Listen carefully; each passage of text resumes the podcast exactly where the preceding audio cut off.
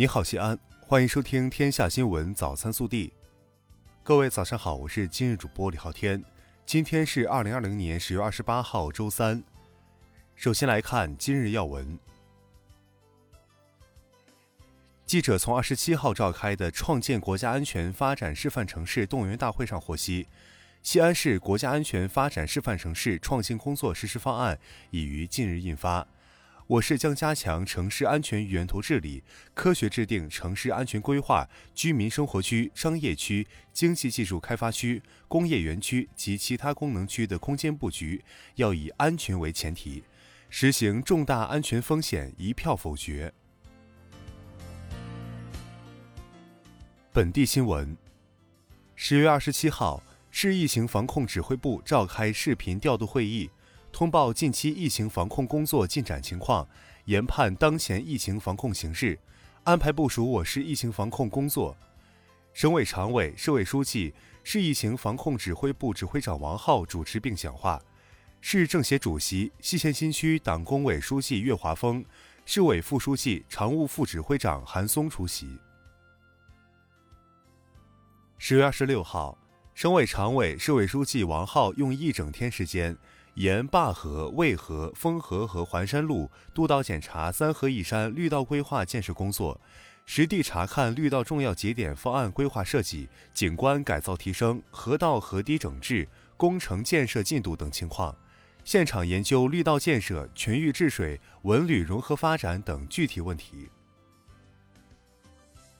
为了把学习宣传贯彻。习近平谈治国理政第三卷不断引向深入，引导广大党员干部读原著、学原文、悟原理，推动习近平谈治国理政第三卷重大思想观点落地见效，有效依托互联网平台和新媒体技术，扎实提升学习贯彻的计划性、全面性和真实效果。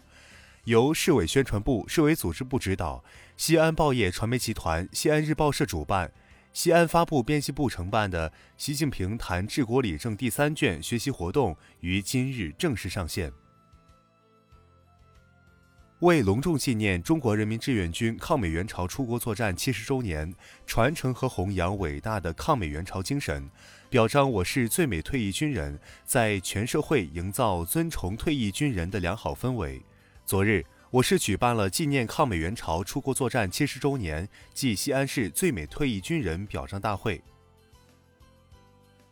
记者从二十七号召开的全市国家安全发展示范城市动员大会上获悉，从即日起，各相关区县开发区将在进入林区主要道路重点峪口设置检查点，高火险时段要发布封山禁火令，增设检查点。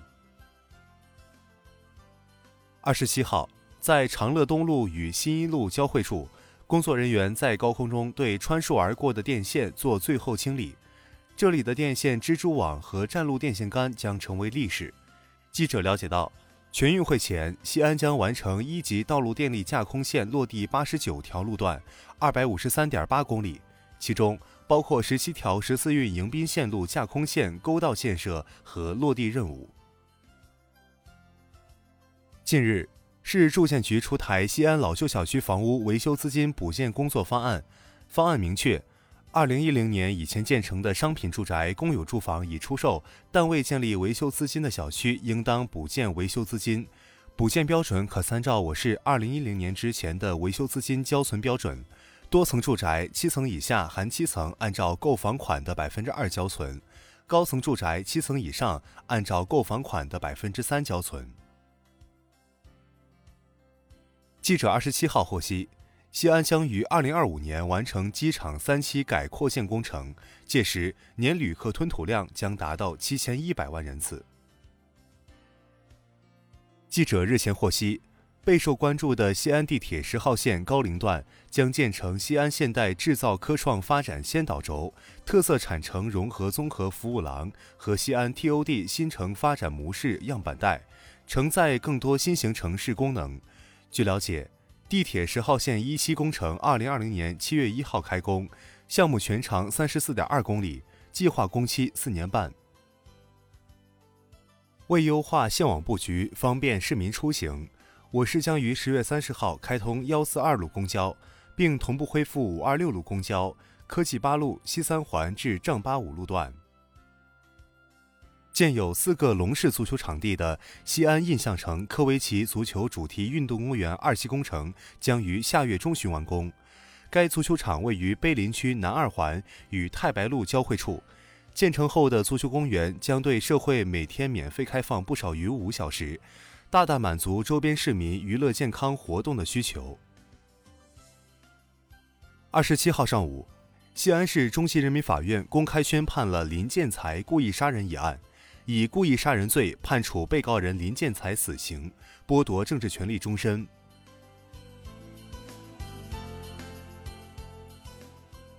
国内新闻。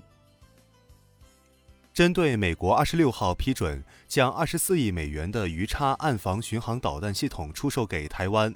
外交部发言人汪文斌二十七号表示，中方敦促美方恪守一个中国原则和中美三个联合公报规定，停止售台武器和美台军事联系，撤销有关对台军售计划，以免对中美关系和台海和平稳定造成进一步损害。中方将采取正当必要措施，坚定捍卫国家主权和安全利益。农业农村部近期组织专家分析测算，综合考虑生猪生产恢复情况、猪肉进口、消费需求等因素，预计明年元旦、春节期间，猪肉供应量同比会增加三成左右。工信部二十七号公布二零二零年第五批侵害用户权益行为 APP。上海迪士尼乐园、良品铺子、快狗打车等在列。工信部表示，后续将对问题突出、有令不行、整改不彻底的相关企业，采取全面下架、停止接入、行政处罚及纳入电信业务经营不良名单或失信名单等措施。